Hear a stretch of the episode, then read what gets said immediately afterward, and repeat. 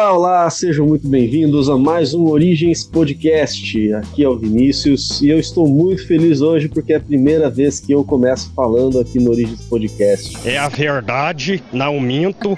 já, já tá se achando, né? Olá, pessoal, tudo bem? Estamos muito felizes porque você está aqui mais uma vez conosco e a gente queria agradecer por ter nos ouvido os outros episódios. Se você não ouviu, tá aí a oportunidade para fazer uma mini maratona. E agradecemos a você por ter nos ouvido, por vir ao podcast, por favoritar, YouTube, enfim, seja onde for. A gente também quer cumprimentar os ouvintes da Rádio Advento.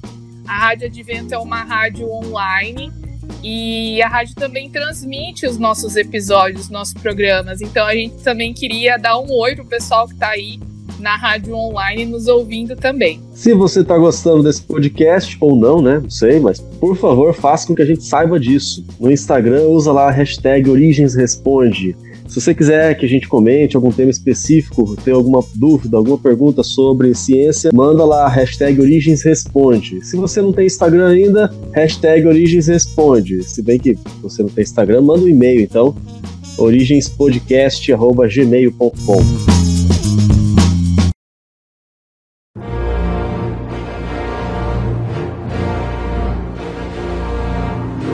Bom, mas vamos ao que interessa, porque hoje o nosso tema é muito legal. Eu já estava um pouco ansiosa para a gente gravar, porque eu aprendi bastante. Com certeza a gente vai aprender muito mais hoje. Qual que é o tema aí, Vinícius? Como que vai ser? Hoje a gente tem uma novidade. Além do tema ser um tema muito interessante, desses que chamam a atenção de baixinhos e grandões, a gente ainda tem uma novidade muito grande, mas pode fazer as honras, Mauro. Então, então, beleza. Hoje nós estamos recebendo o nosso primeiro convidado aqui no Origem Podcast. Estamos muito felizes, porque a gente está estreando aí programas com convidados com um tema quentíssimo. Mas antes da gente falar sobre o tema, eu vou dizer para você que pode ser que o nosso episódio fique um pouquinho maior do que o normal, justamente porque o assunto é muito legal. Bom, vamos falar então do nosso convidado. Ele é especialista em paleontologia, ele é escritor, tem livros publicados, ele também é palestrante, já viajou o Brasil inteiro fazendo palestras para pessoas de todas as idades. E hoje ele está aqui com a gente para falar do seu mais novo livro, do seu mais novo lançamento. Ele é o professor Everton Alves. Cadê os aplausos aí pro professor? Seja bem-vindo, professor. Como você tá? Olá, Maura. Olá, Vinícius. Tudo bem? É um prazer estar aqui com vocês. Estou muito feliz. Vocês, é, ouvintes também, muito obrigado se você chegou até aqui por estar ouvindo, perdendo seu tempo para me ouvir. É uma honra estar aqui gravando e falando para vocês sobre esse tema que eu sou apaixonado. É sobre o quê? Qual que é o tema? Qual que é? Qual que é, Vinícius? Dinossauros! É... Já respondi. Se você não se importa, a gente pode chamar só de Everton, né? Ficar mais fácil aqui. Claro, a gente tá em casa, né? Isso, com certeza. Aliás, literalmente, né? A quarentena tem feito esse favor pra gente. Mas é isso. É, Everton tem feito um trabalho incrível na área de paleontologia, tem deixado uma contribuição muito grande. Eu diria que de uma maneira especial para o público infanto-juvenil, essa que nós estamos falando hoje, né, que é esse lançamento, é um livro em formato de almanac, ricamente ilustrado, primeiríssima qualidade, muita informação bacana, informação inédita, e esse assunto dos dinossauros realmente é, é fantástico, sensacional. Inclusive, eu, olha, eu achei é, sensacional, porque não é só o livro que fala de dinossauros, né? Mas é um livro que fala coisas desmistificando estereótipos que a gente tem por causa dos filmes, né?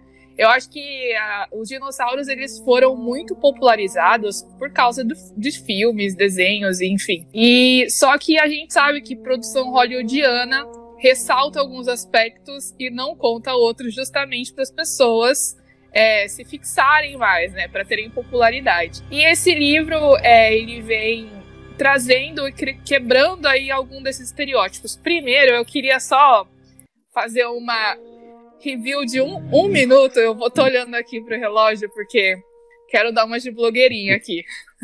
Vamos cronometrar aqui. Hein? Eu quero, tá quero dar uma de blogueirinha porque eu quero falar aqui as primeiras impressões do livro. E eu vou fazer um vídeo pro meu canal. Se você não, não sabe do meu canal, eu tenho um canal que chama Biologia da Hora. E eu conto um pouquinho sobre as coisas que eu tô aprendendo aqui em Galápagos, você vai ver no próximo episódio que eu vou contar um pouquinho da minha vida aqui em Galápagos para quem não conhece. Eu vou fazer um vídeo pro meu canal fazendo falando sobre o livro do, do Everton. Bom, eu, eu tirei ele da, do plastiquinho faz alguns dias e eu me surpreendi com a qualidade do material, com a impressão com as páginas, com o jeito que tá diagramado, com as imagens, tem muitas cores. Enfim, eu acho que. Tá, pera um pouquinho, Maura. Você tá me dizendo que aí em Galápagos já chegou o livro do Everton, Não, mas é, é claro, né, querido? Legal. Opa, mas é lógico, porque eu fiquei muito feliz, porque eu recebi umas encomendas há uns meses atrás, né? E dentre outros presentinhos que eu amei, veio esse livro aqui. E eu tava esperando terminar de ler um, um outros livros que eu tava lendo para poder dar atenção para ele do jeito que deveria. Então, eu fiquei muito feliz. E outra coisa que eu já vou falar agora, antes da gente falar do assunto, é que eu, eu achei muito legal todas as referências no final do livro. Então, tipo assim, se você tá lendo alguma coisa no livro e fala, não, mas não pode ser tem a referência ali para você ir na internet e procurar o artigo para você ver que o que ele tá falando é verdade. E que é basicamente o que a gente faz num trabalho científico, né? Pra gente. Ah, mas eu tô assistindo o filme Jurassic Park lá, o Jurassic World, a franquia inteira, e o livro tá falando diferente. Eu acho que eu vou acreditar mais no filme. Então eu vou lá nas referências e vou ver quem tá certo. Enfim, eu achei muito legal isso, Everton. E eu já queria te parabenizar. Eu falei que eu ia fa fazer a mini review aqui para você, para ser surpresa, porque eu não terminei de ler tudo ainda, eu li só algumas coisas pra gente poder conversar, mas eu tô super ansiosa para terminar. Eu risquei, escrevi, coloquei post-it, coloquei alguns questionamentos que eu vou ver se dá pra gente conversar hoje, porque eu altamente recomendo como presente de aniversário, presente de Natal, presente das crianças, todos os presentes que você quiser dar, depois o Everton vai explicar como que você pode fazer para adquirir o livro, né? Bom, eu já li o livro inteiro e eu vou dizer que não precisa esperar ocasião especial nenhuma. Já dá de presente logo, bom. é isso aí.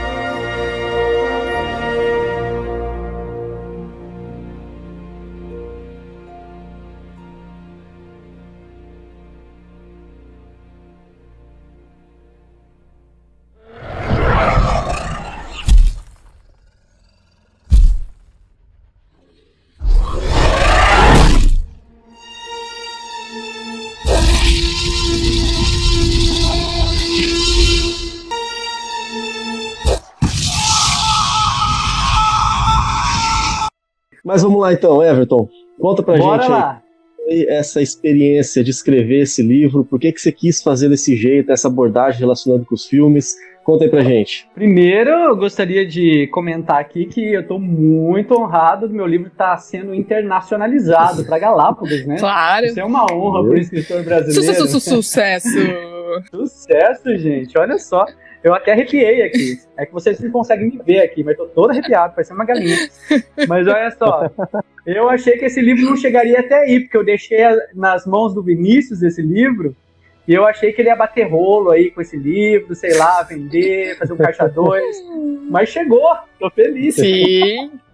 Ai de mim se não chegasse. Ai, de, ai dele mesmo. Gente, é o seguinte, o livro, antes de começar a falar sobre a história dele, eu já deixo aqui o meu site para vocês entrarem e dar uma conferida lá. E a gente vai Everton colocar na descrição, Everton, todos os links legal, que a gente for falando para o pessoal clicar. Então tá, gente, já fica aí, evertonfhouse.com.br. Lá vocês vão ver esse livro e mais materiais no meu site.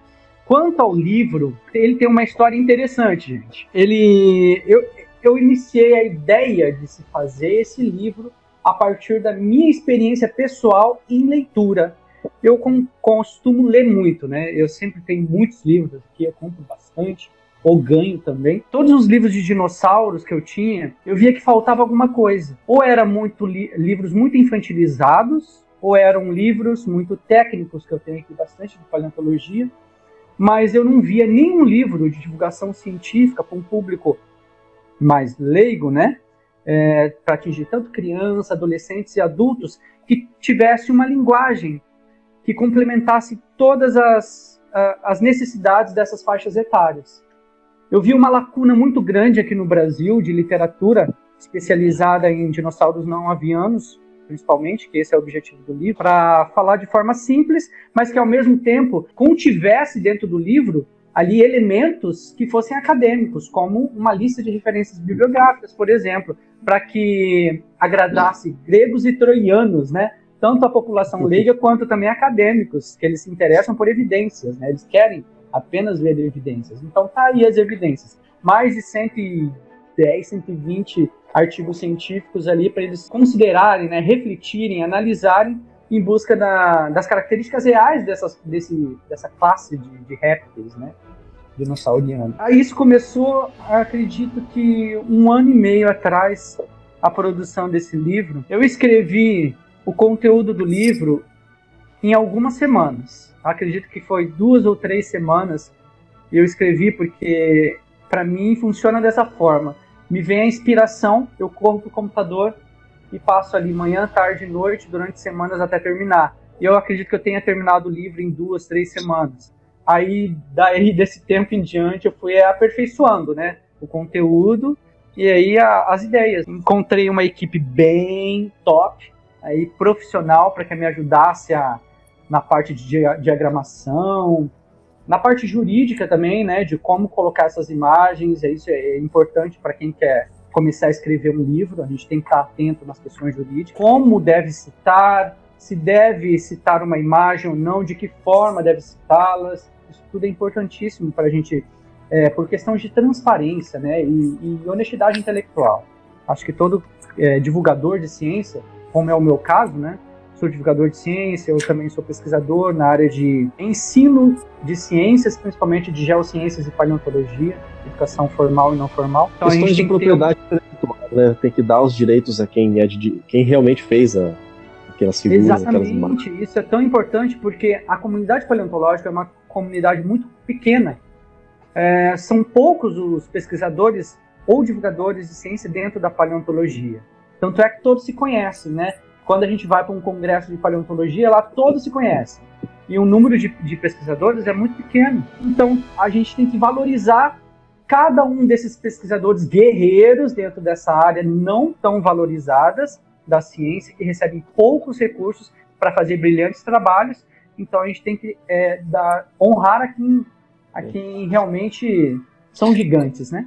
E essa informação que você passou para a gente realmente é surpreendente, porque o assunto é muito legal, a gente vê na mídia com frequência falando de dinossauros, desenhos, filmes e, e tudo mais, a gente imagina que a comunidade é, de especialistas e pesquisadores em paleontologia seja enorme, mas não é então, né? São poucos. Não, é exatamente. Tem, se passa a impressão, a mídia passa essa impressão, porque a mídia gosta de falar muito né, de paleontologia, principalmente do assunto dos dinossauros. Dinossauros é uma área que vende muito, né? A indústria do cinema ganha bilhões de dólares anualmente com, com as franquias Jurassic Park, Jurassic World e também outros temas, né? Outros filmes é, relacionados a dinossauros, séries e tudo mais. Só a indústria de brinquedos nos últimos anos foi recorde na produção de brinquedos é, com temas da paleontologia, Inclusive, Inclusive, Everton, eu queria pegar esse gancho que você falou de indústria e tal e já partir pro conteúdo do teu livro, porque eu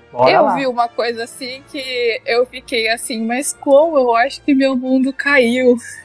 porque uhum. a gente é acostumado a ver a figura do Tyrannosaurus Rex, né, ou do T-Rex, como aquele grande dinossauro terrível que é um super predador e que vai atrás da presa, das presas e que causa aquela destruição lá no filme e tal. Muita gente chega a tirar sarro, né? Tem aquela fantasia do dinossauro que, inclusive, o Vinícius gosta muito de usar. Não é, mamãe! Ah, que lá. e tem o T-Rex que tem aquela, aquelas, é, aqueles bracinhos e tal. E aí, aqui no seu livro, você vem dizendo que não é exatamente desse jeito que a gente. Essa imagem que a gente tem do T-Rex, né? Que ele não seria assim algo tão. ou um animal tão terrível caçador, né? Você que tá ouvindo, tire as crianças da sala, porque eu acho que nós vamos destruir alguns tipo sonhos assim, agora. não existe momento. Papai Noel e não existe Corninho da Paz. Ai, que porcaria! É bem isso, eu sinto informar, eu trago verdades. Quais verdades? Que tipo de verdade? Verdade pautada em evidência, em comprovação, em recomprovação. Porque a ciência, na verdade, ela não é feita para comprovar determinadas coisas, né? Determinadas verdades. A ciência, ela funciona a partir do momento que você vai tentar refutar, falsear determinados conhecimentos, né? Para tentar mostrar que aquele conteúdo é falso, né? A partir do momento que aquele conteúdo se demonstrou verdadeiro, então ele vai se acumulando. Aí o peso das evidências acumuladas, então, nos deixa entender que até onde a gente sabe é dessa forma. De que forma? Quando a gente trata de T-Rex. Até onde a gente sabe, nas melhores evidências, o conjunto de evidências que a gente já tem, né, é, bem robusto, que passou no teste da falseabilidade, ele mostrou pra gente que o T-Rex, ele não é um grande predador, ele era carnívoro. Tipo uma hiena. É uma hiena, uma hiena grande. bem grandona, porque realmente o T-Rex... Falou da hiena, eu tô imaginando o T-Rex dando risada. é, olha, a gente ri do T-Rex quando a gente assiste o Jurassic Park, né? Porque a gente vê aquele, aquele carnívoro correndo, né, atrás de um carro, correndo muito é. rápido, é. né, na verdade. E vê, nossa, gente, que, que grande predador que é esse? E, e esfomeado, né? Porque ele, ele vê qualquer coisa ele sai correndo para morder e para comer. Parece que está com uma fome eterna. Mas não, o T-Rex, a gente sabe que ele não é um grande predador. A gente tem que distinguir o que, que é um predador e o que, que é um carniceiro. Ele era um carnívoro, sim, comia carne, né? Por que a gente sabe disso? Primeiro, porque a gente foi analisar os estômagos desses animais, é, os coprólitos, que são fezes fossilizadas desses animais, e vimos que ali existem é, muitos ossinhos de vários tipos de animais quebrados, né? Então a gente sabe e tem que a questão dos sim. dentes também, né, Everton? O, o animal, ele, dependendo do tipo de alimento dele, ele vai ter uma dentição também adaptada, né? Não faz sentido, por exemplo, eu ter um monte de dentes pontudos se o animal come só planta, por exemplo. É, exatamente. A morfologia dentária é outro fator muito importante quando a gente vai analisar o comportamento dietético de determinadas, determinados grupos de animais. Do T-Rex, não basta ser apenas um dente pontudo, viu? Dentes pontudos a gente tem hoje do, do panda, é, do veado chinês, de morcegos, todos eles são dentes pontudos, isso não quer dizer nada. Mas quando a gente vai analisar a morfologia, a gente vai ver algumas variáveis, algumas características que são identificáveis de animais carnívoros, como qual que era a posição do dente, ele era mais virado internamente ou mais uhum. externamente, e se ele estava virado mais internamente, né, ele é curvado para dentro, a, a, gente entende que era servia, tinha a função de segurar a presa e, no momento que ele puxar, mordia. Né? Isso, e puxar, uhum. né, para arrancar pedaço. Agora, tem um outro fator de, de dentes de carnívoros, que são os dentes zifodontes. É um, um, tipo de dente diferenciado de outros dentes de carnívoros, por exemplo, é, que esse tem uma serrilha lateral do dente. Então, a gente vê que servia para serrar mesmo, para dilacerar alguma carne. É um dente especializado. Quando a gente fala especializado, é que esse animal foi adaptado, se adaptou para esse tipo de dieta. Isso é muito interessante. Então ele era um carnívoro sim. Agora a pergunta que não quer calar, ele era um predador? Aí já é outra história. Por quê? A gente tem como analisar questões comportamentais também. Muita gente fala que questões comportamentais não se uhum. fossilizam, uhum. né? A gente tem como é, fazer inferências Então, boas, é né, isso que eu ia te perguntar, também. Everton, porque eu sei que, por exemplo, a gente consegue dizer muito da, da, forma com que o animal, da forma com que o fóssil foi encontrado, a posição em que ele estava, se ele estava, por exemplo, a gente vai falar depois da questão dos ovos, né? Por exemplo, como que eu vou saber que a fêmea era protetora dos ovos? Como que eu vou saber que ela ia lá cuidar, fazer um ninho bonitinho, né? Tem, tem como você inferir alguns tipos de, de ideias do que, do que poderia ter sido e a gente faz isso baseado no que a gente conhece hoje, né? Mas essas, é, essa questão aí que você está dizendo de comportamento, se ele caçava ou não, se ele ficava na espreita ou não. Como que funciona isso aí no, no caso do, dos fósseis? Primeiro a gente vai trabalhar com uma, um campo de estudo que é biomecânica. A biomecânica, a gente vai analisar os ossos longos desses animais, né, junto ali com as alturas da bacia, do quadril onde ele se encaixava, para tentar analisar por modelos computacionais se esse animal corria ou se ele andava. A gente analisa outras questões também, como é, pegadas fósseis de, desses animais, né? pegadas de T-Rex deixadas em alguns tipos de sedimentos, e a gente vai medindo a espaçada dessas pegadas para ver se ele estava correndo ou não. A gente vai analisar ali a altura da, da profundidade dessa pegada para ver se, com a profundidade que foi deixada no sedimento, ele estava é, correndo ou não. As bordas dessa pegada também nos indica isso. Então, tudo isso a gente vai fazer alguns cálculos, né, para tentar identificar o tamanho desse animal, o tamanho da espaçada, se ele estava andando, se ele estava correndo. Então, a gente analisou essas questões e modelos computacionais também, né, para ver se ele corria ou não. E a maioria dos estudos que a gente encontra na literatura científica nos mostra que ele não corria muito. Ele, na verdade, ele, ele andava rápido. Era mais ou menos isso. Aquela cena vocês entenderem. atrás do, do carro, que eles olham pelo retrovisor, já está escrito no retrovisor assim as imagens, como é que é? A imagem no espelho parece mais próxima do que realmente é, alguma coisa assim. Aquelas para dar mais um clima de tensão. Essa cena já foi destruída agora, né? É furada, gente, é furada. Destruiu os meus sonhos também a partir do momento que eu comecei a estudar paleontologia, mas é, é importante a gente trazer verdades, é importante a gente como educador né, científico, a gente levar realmente o, o, a história real do passado desse planeta para as pessoas, né? Que elas conheçam a verdade e não fiquem se baseando apenas no que é ficcional. É interessante, é legal assistir um filme de ficção, é interessante imaginar aqueles animais daquele jeito, mas eles não eram daquele jeito, né? A gente tem que mostrar o que é fato, o que é mito.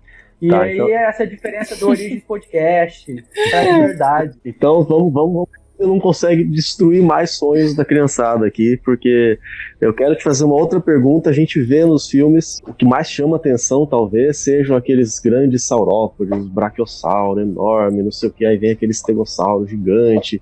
Depois tem outros, tem o Triceratops, aparece no, no, acho que no terceiro filme, se eu não me engano, a estrela lá que rouba o, o show do, do T-Rex é o. Velociraptor. É, fugiu o nome agora. Não, não, Velociraptor é no, no primeiro. No terceiro. Dinossauro. Esse dinossauro, esse que inclusive eu, eu separei umas notícias pra gente conversar, porque tem mudança na, na constituição do espinossauro. O pessoal já tá achando das últimas semanas aí, descobriram alguns detalhes a mais na cauda. A gente vai conversar em, outro, em outra ocasião sobre isso. Mas aí, aí o pessoal Legal. fica sonhando com esses animais gigantes, enormes, e isso invade o imaginário das pessoas. Não vai me dizer agora que isso também não é verdade. É, quanto ao tamanho desses animais, é outro ponto assim que mexe com, com o humor das pessoas quando eu vou falar, quando eu vou dar alguma palestra, as pessoas querem me apedrejar, sai daqui, porque. Sério, já ficaram Quando eles descobrem que era do tamanho de uma galinha, eles ficam todos decepcionados. Hã? Ai, claro que ficam, né? A gente, quer, a gente quer comprar coisas ferozes e a gente quer comprar coisas grandes, né? A indústria do, do, dos brinquedos, por exemplo, qualquer tipo de indústria que volte a produtos é, na área de paleontologia, eles só vendem por, por conta da imagem terrível, feroz e predadora e altíssima desses animais, né? Caso contrário, as pessoas não querem comprar. Por exemplo, museu. Eu trabalhei em museu, né? É, fui monitor de museu e tudo mais, departamento de paleontologia. E o museu, ele não quer é, expor ali um fóssil de um dinossauro pequenininho. Então as pessoas nem ficam sabendo que existiam dinossauros pequenos. uh, se você for para o Museu de História Natural de Londres, de Nova York, ali vai estar exposto os dinossauros enormes, apenas aquele, aquela fração de dinossauros que eram enormes. Por quê? Porque as pessoas não se interessam por dinossauros pequenos. Elas mas, não querem ir lá ver. dinossauro enorme também. Então, é, esse é o grande diferencial. Quando a gente vai traduzir a biodiversidade de dinossauros em questão de proporções, a gente pode falar para você ouvinte que está nos ouvindo aqui que a cada 10 dinossauros, 8 dinossauros eram é, aqueles dinossauros pequenininhos, ou seja, do tamanho de um boi ou menor, até do tamanho de uma galinha. Ou seja, 80% dos dinossauros eram pequenos e 20% sim chegou a proporções grandiosas, né, que são aqueles saurópodes pescoçudos, né? Infelizmente, é isso que acontece. Por exemplo, o Dr. Paul Barret, que é um paleontólogo do Museu de História Natural de Londres, ele fala algo que é muito interessante. Ele fala assim: nem todos eram enormes, apenas um pequeno número chegou a proporções gigantescas. Quais proporções? 80% dos dinossauros eram pequenos, 20% Agora, Everton, é, tem, tem um erro que muitas pessoas cometem, por exemplo, quando vão se referir a dinossauros marinhos ou a dinossauros que voam. A gente tem esse costume, né? Porque ah, eu acho que para grande parte das pessoas que não conhecem direito sobre dinossauros, quando vê algum tipo de animal desse, que é pré-histórico e que tá na água ou que tá voando, é tudo dinossauro que voa e que nada.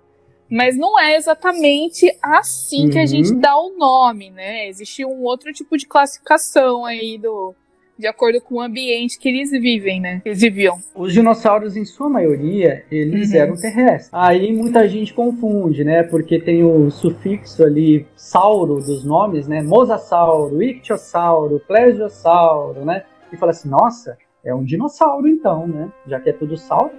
Mas não. Por exemplo, esses animais, eles, é, eles fazem parte de outros grupos de dinossauros que estão filogeneticamente, ou seja, a partir da árvore evolutiva da vida, muito distantes um do outro, não são aparentados.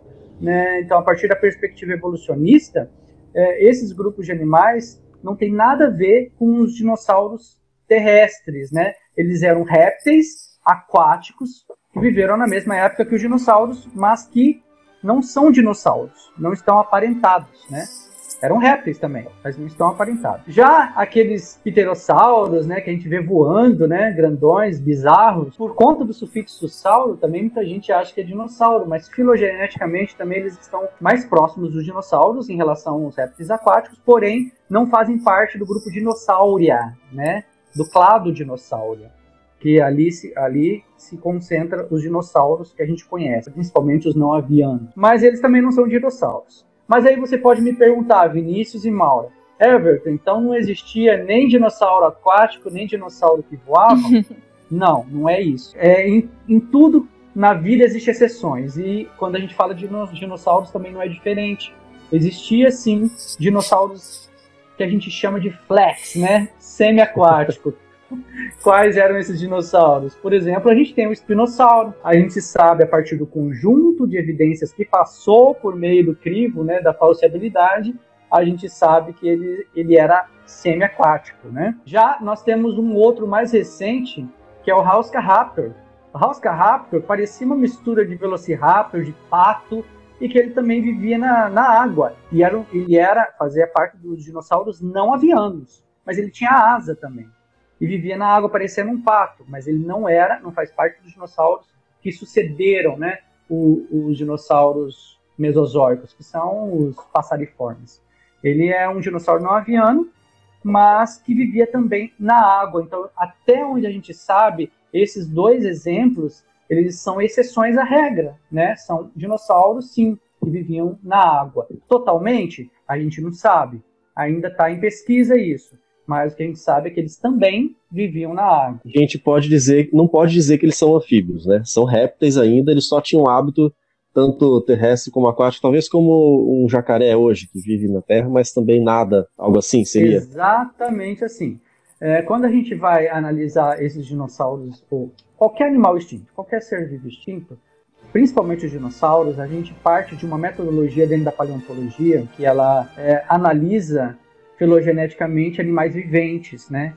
Esse é o método que a gente utiliza dentro da, da paleontologia. A gente estuda animais atuais para tentar fazer extrapolações, inferir né, é, questões relacionadas à morfologia, comportamento de animais extintos. Quando a gente vai analisar, por exemplo, esses animais aquáticos, a melhor, o melhor exemplo que a gente pode pegar de animal vivente atual é o crocodilo, realmente. Então, se pareciam mais ou menos com com esse tipo de, de comportamento, né? Semi-aquático, esses dinossauros que eu acabei de mencionar aqui. Mas e quanto aqueles voadores?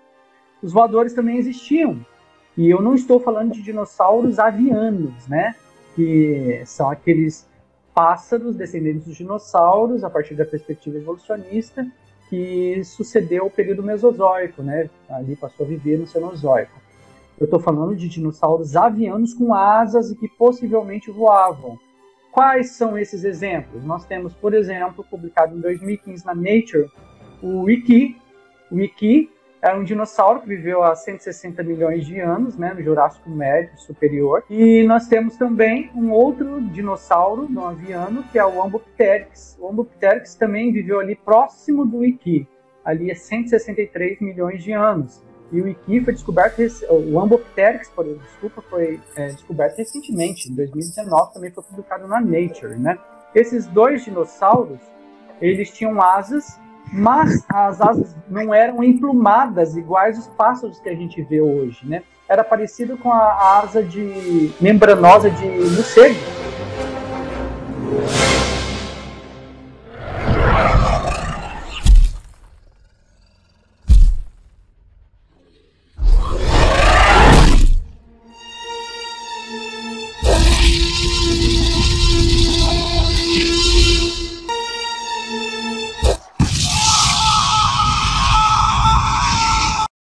E é uma, uma, um ter, uma corrente muito grande de, de pesquisadores hoje em dia que fala que as aves elas são descendentes dos dinossauros, mas e a questão das penas? Se eles se são aves, se voam, tem pena, não tem pena, como é que é essa história aí, né? A questão da, da, da, das penas ainda é controversa, tá? Se a gente for se basear apenas na mídia popular a, a, e dentro da academia, né, nos livros didáticos, a gente vai doutrinado numa visão de que ah, já está tudo fechado, redondinho, né? Então dinossauros tinham penas. Não, não é bem assim.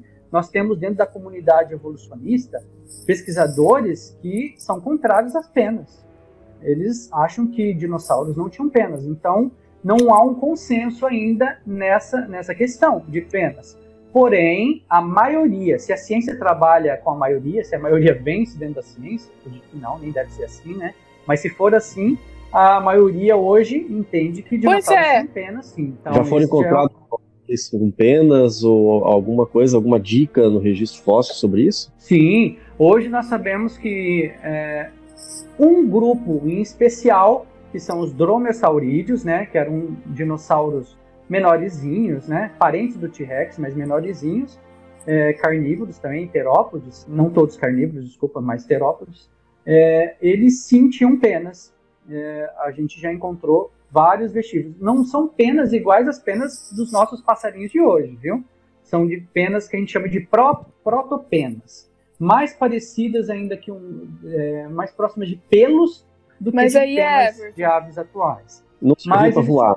É, não, porque eu, é, bem nessa parte aqui no seu livro, você diz que, como você falou um pouquinho é, no início aí, que tem um, uma corrente ou alguns pesquisadores que acham que dinossauro não tinha penas. No entanto, a gente vê que existem fósseis que têm é, impressões que são muito similares às penas que a gente conhece hoje.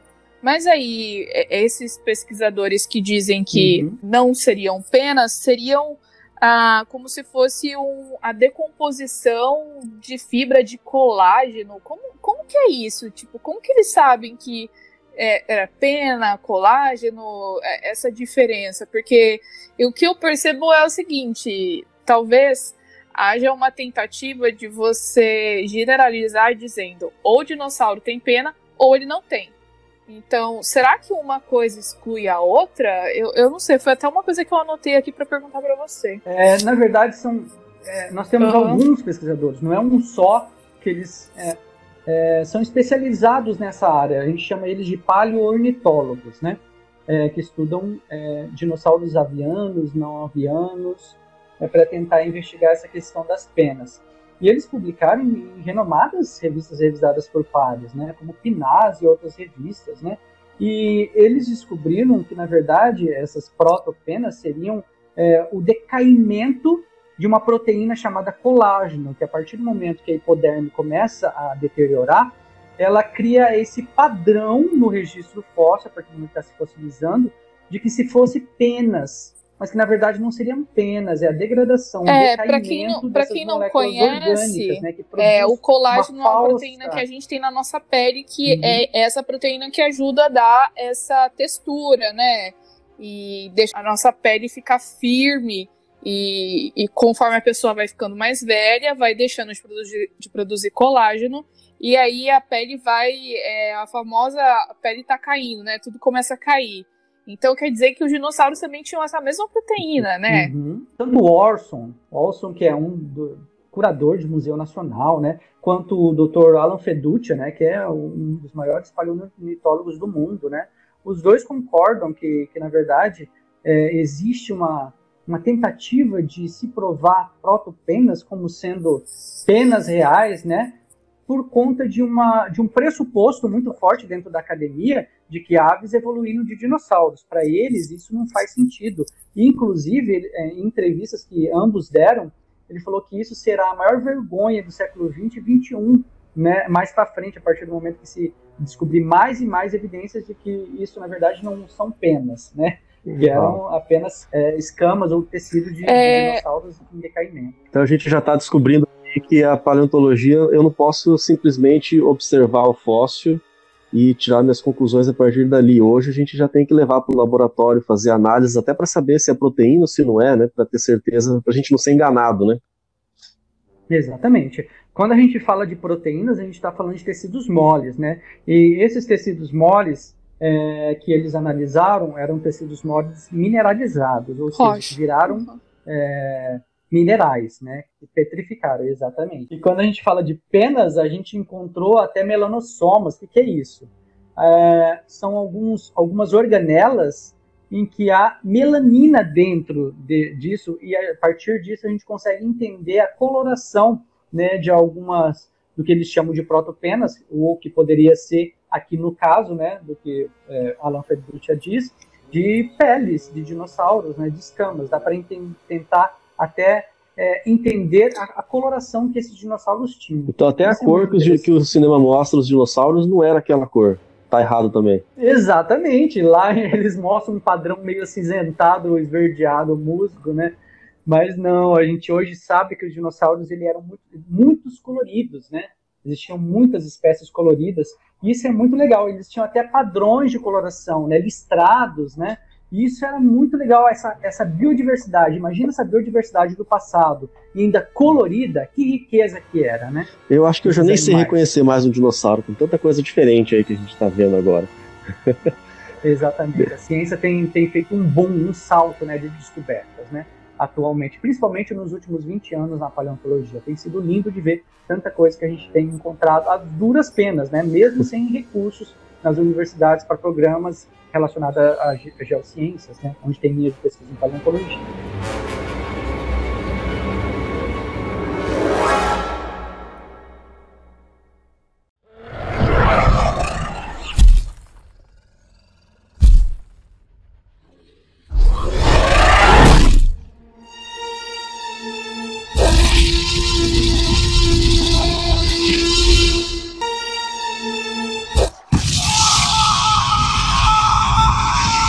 Essa conversa tá muito interessante mesmo, mas olha, eu já tô ficando até sem ter medo de dinossauro. Você já me falou que eles já não são tão grandes, não são tão ferozes, não sai correndo atrás de mim. Só falta você me dizer que eles não comiam carne agora. É, esse Treta. é um outro ponto muito legal a ser discutido, viu? Sabe por quê? Porque muita gente briga comigo quando eu vou falar que a cada 10 dinossauros, 9 eram herbívoros. Era ou seja, 90% dos dinossauros. Vegetariano igual o Vinícius. ou seja, dinossauros mesozoicos de 9 anos. Eram vegetarianos igual o Vinícius, gente. Eles eram chatos. Tá vendo? Nós vamos dominar o mundo. Então, na verdade, os vegetarianos ou herbívoros dominam o mundo desde sempre, né? Porque se a gente levar em consideração que os dinossauros não haviam viveram no, na era mesozoica, que compreendia ali os períodos Triássico, Jurássico e Cretáceo, a maioria deles, 90% deles eram herbívoros. Ou Uau. seja, apenas 10% eram aqueles carnívoros que Jurassic Park tenta mostrar, né? Mostrar pra gente que os dinossauros eram carnívoros, mas não. A maioria deles eram herbívoros. E se a gente ainda for fazer uma análise comportamental baseada na dieta, a gente vê é, em, em répteis atuais, viventes, como crocodilos, que quando são alimentados com comida herbívora ou vegetariana, eles ficam mais mansos, mudam até o comportamento Mentira. deles. A gente tem visto isso dentro de zoológicos hoje. Então, se a gente, é, se a gente for pegar esse dado atual e tentar extrapolar, fazer uma inferência a partir dos 90% dos dinossauros que existiram e que eram herbívoros, a gente vai entender que a maioria dos dinossauros também eram mansos. Mesmo aqueles grandes. Não, principalmente os grandes, né? Porque os saurópodes, os pescoçudos, eles eram muito mansos.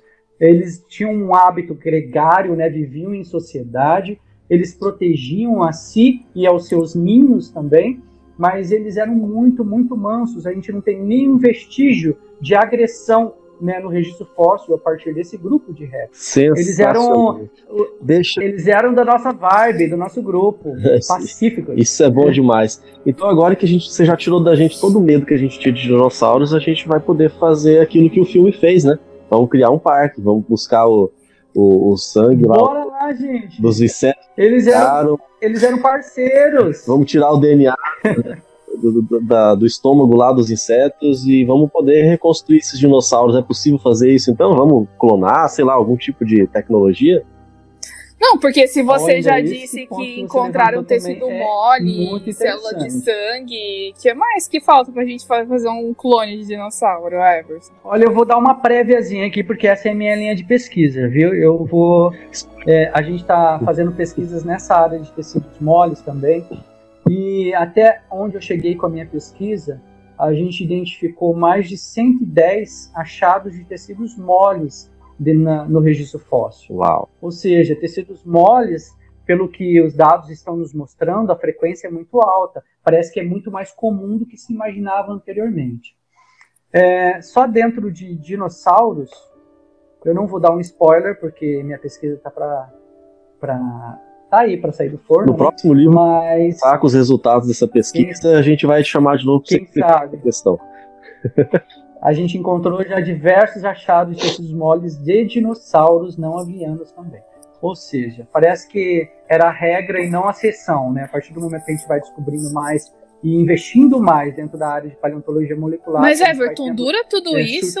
Né? Porque então, se, se os dinossauros eles viveram mesmo há milhões de anos atrás, então será que ia durar assim, fossilizado todo esse tempo? Não ia degradar alguma coisa do tipo? É, é, esse é um grande entrave dentro da, da, paleontologia molecular e das pesquisas na área de teórica, teóricas, né, de cinética, é, porque os experimentos com decaimentos que a gente tem feito dentro de laboratórios e cálculos matemáticos, né, para tentar ver quanto tempo demoraria é, essas, esses materiais orgânicos da natureza, isso nas melhores estimativas, ou seja, a gente tem que levar em conta algumas variáveis como temperatura, né, umidade, né, pH, né, o, do meio onde esse material orgânico estava. A gente tem chegado até agora, e eu tabelei esses dados também para tentar encontrar, é que a, por exemplo, proteínas tinham uma meia vida de 521 anos. O que isso quer dizer?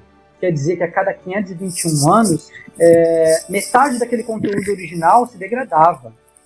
Ou seja, se a, se a gente levar em conta qual que é o limite de sobrevivência de tecidos moles né, na natureza hoje, chegaria no máximo, assim, ó, gritando 6 milhões de anos, não passaria isso. Só que a, o consenso na academia é que os dinossauros viveram há 65 milhões de anos, então estamos num impasse ainda não sabemos como explicar, porque a, a literatura científica nos mostra que esses, esses modos não duraria tanto tempo assim. Por exemplo, o DNA mais antigo que a gente descobriu até hoje foi encontrado em núcleo de gelo e ele data de 700 mil anos. É o mais antigo que a gente encontrou. Porque a gente sabe, através de estudos de decaimento, que é, é DNA não sobrevive, sobrevive tanto tempo.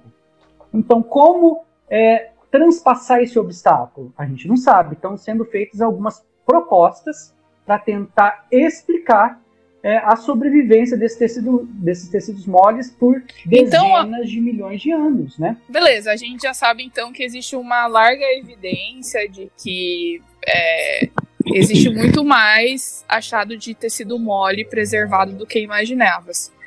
É possível fazer um esquema tipo filme? Você conseguir extrair o DNA desse tecido mole e conseguir fazer uma clonagem para fazer um dinossauro nascer hoje em dia, tipo um esquema um esquema tipo Dolly, assim, eu vou clonar o DNA e vou fazer um dinossauro nascer? Já foi Uau, feito sério. isso, né? Pouca gente sabe, né? Por exemplo, em 2013 foi publicado na PLOS ONE uma pesquisa em que tentou-se imitar uh, o filme Jurassic Park, né? Tentando tirar DNA ou sangue, né, conteúdo estomacal, de um inseto preso em um âmbar. Né? Na verdade, essa pesquisa não tirou inseto de um âmbar, porque âmbar eles têm mais de, é, supostamente tem mais de 11 mil anos, né? É, foi tirado de uma resina fossilizada parecida com o âmbar, que a gente chama de copal, quando é mais recente, né? Menos de 10 mil anos. Foi tirado, então, é, o conteúdo estomacal de dentro desse inseto que estava preso dentro de um copal. E aí foi feita essa pesquisa para tentar ver quanto de, de DNA é, remanescente tinha ali naquele conteúdo, né? Ou seja, quanto sobreviveu, de, qual, qual era o tamanho de fragmentos de DNA que sobreviveram nesse inseto. E o que foi descoberto é que fragmentos bem pequenininhos poder, puderam ser identificados, mas que não eram identificáveis, não eram quantidade significativa para a gente replicar isso através de um método, por exemplo, de, de, de, de genética, como é, replicagem de, material genético que a gente usa hoje, né? é, em laboratórios de biologia molecular. Não foi possível porque o fragmento era bem pouquinho, né? Então, a conclusão desses autores ali nessa pesquisa foi de que, na verdade, é improvável que DNA sobreviva tanto tempo assim, porque nem é, esse é, DNA recente, né, do antropoceno, pôde ser replicado, identificável, né? Então, imagina um do Mesozoico, não faria sentido. Mesmo porque Outra coisa que a gente leva em consideração é que quando a gente vai analisar âmbar, âmbares que são mais antigos, a gente vai analisar o conteúdo ali dos insetos presos em âmbar, a gente vê que o conteúdo interno dele foi totalmente corroído, degradado por bactérias. O que a gente vê no âmbar, então, é só a casquinha do inseto por fora. É a pele dele, porque por dentro ele foi todo corroído é, pela gestão de, de, de, de enzimas e, ali, de bactérias, né? Isso faz todo sentido. Pouco, e eu li então, isso no seu livro e falei, gente, como é que eu não pensei nisso antes? Porque se o bicho foi preservado no âmbar, é, é óbvio que tinham micro-organismos dentro dele e eles iam fazer o trabalho dele, né?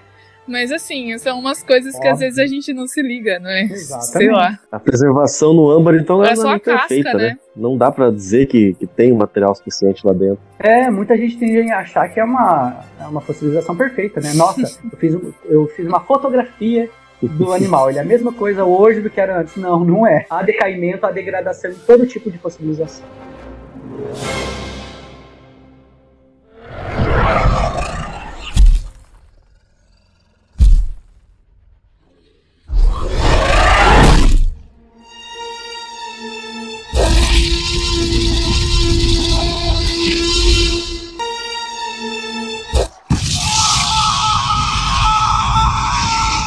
Bom, a gente tá gostando demais desse papo. Bora, vamos o marcar Everton mais já, já, tá, já foi, já virou sócio do, do podcast. Ele vai voltar outras vezes aqui. Tamo aí, a gente é brother. Mas ó, antes de a gente pensar em ir embora, antes de você pensar em desligar esse podcast e for fazer outra atividade na tua casa, é, eu quero fazer mais uma pergunta. Já que eles são tão bonzinhos, já que eles são mansos, já que já que mudou todo, todo o nosso conhecimento sobre dinossauros até hoje, por que, que eu não posso ter um dinossauro aqui do meu lado como animal de estimação? O que, que aconteceu com esses dinossauros? Como eles foram extintos? Quando eles foram extintos? O que, que causou isso? Como é que foi essa história? Conta pra gente. Bom, da perspectiva evolucionista, você pode ter dinossauros dentro de casa. Basta você comprar uma gaiola Sim. e comprar um passarinho. Passarinhos são dinossauros, descendentes deles. Ah, não, mas. mas... Era aqueles que saem correndo, comem carne. Não, não são mais assim. Você já destruiu meu sonho de criança aqui. É, não, os dinossauros de hoje eles comem sementes ou alpiste, né? os canarinhos dentro da sua gaiola. Mas se eu quiser. Não, na verdade. Ou se eu quiser um Triceratops aqui, por que, que eles não estão aqui mais hoje? O que, que aconteceu que eles foram extintos? Interessante. Na verdade, dinossauros foram extintos de diversas maneiras. Diversas espécies, ou diversos gêneros ou famílias de dinossauros foram extintos de maneiras diversas. Não foram extintos tudo de uma mesma forma. porque nós vemos dinossauros como um grupo de animais tão longevos, porque eles viveram mais de 180 milhões de anos, né? Eles viveram desde o Triássico até o finalzinho do Cretáceo, né? Do ponto de vista evolutivo. Então, eles morreram ali ao final, por exemplo, do Triássico, porque teve eventos de extinção em massa. Morreram ali também é, durante o Jurássico e ao final do Jurássico também por eventos de extinções diferentes um do outro. E viveram ali e morreram também no final do Cretáceo por um grande evento de extinção, que é o mais popular, né? um meteoro atingiu o planeta Terra e ali dizimou esses, esses, animais, né? que já vinham com uma decadência já algumas dezenas de milhões de anos antes. Hoje é consenso na academia isso, né? que eles já vinham se fragilizando e, e se extinguindo né? por questões climáticas já desde antes do meteoro cair. Mas a questão é que é, se nós levarmos em conta esses eventos de extinção em massa da perspectiva evolutiva, nós vamos entender que dinossauros morreram ou por grandes meteoros caindo em todos os períodos do Mesozoico, ou é, por conta desse, desses fragmentos rochosos atingindo o planeta Terra, gerando grande, grandes impactos, grandes difusões de energia, então gerando terremotos e vulcanismos intensos, né, grandes províncias ígneas. Glaciação né? também, né, Everton? De então, acordo com a história da geologia, por... tiveram vários períodos de glaciação. Né? Exatamente, né? principalmente por impactos de meteoritos, né? Porque é uma consequência, é, uma, é, é como você empilhar peças de dominó e empurrar apenas a última. Todas as para frente vão caindo juntos, assim é a história do planeta. Se você tem um, é, quedas de meteoritos grandes, né? Como foi, por exemplo, a de Yucatán, no México, né? É, é, esse que é aquele é, é grande, grandemente grandioso vídeo por ter sido responsável por é, exterminar os dinossauros, né? Esse da Península de Yucatán. Exatamente, esse é o mais famoso, né? No final do Cretáceo. É, se nós levarmos esse em conta, ele proporcionaria ali muitos vulcanismos. E, quando, e a gente sabe que quando há vulcanismos intensos, né, é, há também liberação de gases para a atmosfera, tampando a passagem de radiação solar, aí vira uma reação em cadeia, né? E aí o planeta se esfria, porque não há passagem de entrada de radiação solar atingindo as superfície do planeta, esfriamento contínuo ao longo de dezenas, centenas e milhares de anos. Né? Então aí nós vemos, por exemplo, é, períodos de gelo se sucedendo a esses períodos de vulcanismo intenso, terremotos e quedas de meteoritos. Então, sim, eles morreram de diversas formas em diversos lugares do planeta. Por exemplo, muito pouca gente sabe que aqui no Brasil nós temos a maior cratera da América do Sul e que fica ali na região de Goiás, né? É uma cratera imensa que nós temos. Nós sabemos então que ali durante o Jurássico, por exemplo, é, um grande meteorito caiu aqui na nossa região, que não era aqui, né? A geografia é, era outra, né? Se conformam, elas, elas, é, elas se movimentam, né? A geografia era outra. Mas é, independente do, do, lugar onde o continente sul-americano estivesse, aqui nessa região nossa do, plane, do Brasil, que antes não se chamava Brasil, caiu um meteorito. Interessante. Grande. Olha só que curiosidade, isso a gente não conhecia, isso a gente não aprende na escola, né? Tem outro. Por isso que é importante a gente ler muito. Por isso que eu, eu também é, elaborei esse livro para que essas novidades chegassem ao grande massa, ao grande público, né? Poucas coisas que a mídia tem falado sobre isso. E as pessoas têm que saber. E onde, onde a gente encontra esses livros de dinossauros que trazem boas evidências? Quase não existe. Então aqui está o meu livro, Curiosidades sobre Dinossauros, que todo mundo pode encontrar então no meu site www. Isso, Everton. Vamos para terminar agora então suas palavras finais aí para seu recado, quiser deixar seu Instagram, seus contatos aí. De repente alguém está ouvindo e depois que voltarmos ao normal, né, quiser uma palestra, alguma coisa, ou fazer uma live, alguma coisa assim, como que, faz para entrar em contato com você também? Legal, basta ouvinte me acompanhar aí nas minhas redes sociais, arroba evertonfalves.oficial, repetindo, arroba evertonfalves.oficial, tanto no Instagram quanto no Facebook, vocês vão encontrar lá e vão poder entrar em contato comigo, poder fazer convites para palestras. Eu tenho ido fazer palestras em colégios, tenho em eventos sociais, dentro de universidades. Então, onde nos convida, a gente está indo para levar a verdadeira ciência, a ciência com C maiúsculo, né? essa que a mídia popular nem sempre mostra o público, né? É isso que a gente quer levar. Então, basta me entrar em contato lá e acessar o meu site, evertonfalves.com.br, para adquirir o meu livro. Então, Muito bom, sensacional. É demais. Sensacional. A gente agradece a presença, professor Everton. Realmente Nossa. foi um tempo que eu nem vi passar. O tempo a gente olha de vez em quando no relógio aqui e fala: Nossa senhora, já... se o ouvinte não se cansou da gente até agora, socorro. Mas realmente foi muito bom. E, e a gente quer deixar realmente o convite aqui para você voltar e a gente conversar mais sobre esse assunto. Tem muito assunto para conversar. Só se a gente for olhar o livro aqui, o teu livro, a gente ainda podia ter falado sobre o sexo dos dinossauros, sobre a posição que eles dormiam, sobre a língua dos dinossauros, outras curiosidades. São 30, pessoal, são 30, 30 fatos. Imagina os outros que a gente nem conhece. Hollywood não mostrou, mas o professor Everton mostra com toda a propriedade. Muito obrigado, professor. Eu que agradeço, Vinícius, Maura, pelo convite. Eu fiquei muito feliz, Meu extasiado. Pai. Na verdade, eu quase não dormi ontem, ó, esperando esse podcast aqui. É, você ouvinte que nos acompanhou até agora, você é um bravo guerreiro, obrigado pela presença. Continue acompanhando Origens Podcast, que vai sempre, a gente vai estar aqui com parceria com eles para a gente sempre trazer evidências palpáveis a respeito desse grande Isso aí, que foi muito bom, muito obrigada por você Obrigado, com a gente, gente, até agora. Não se esquece de acompanhar a gente na, no Instagram para saber das novidades, das notícias. Se tiver dúvida, coloca a hashtag Origem Responde, manda e-mail para origimpodcast.gmail e a gente se vê no próximo episódio. Até lá! Até lá! Até mais! Tchau, tchau! Um grande abraço!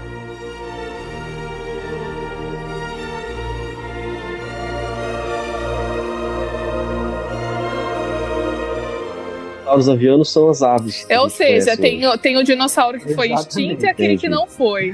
O que foi extinto é o não aviano. O que, foi, o que tá ainda hoje é o aviano.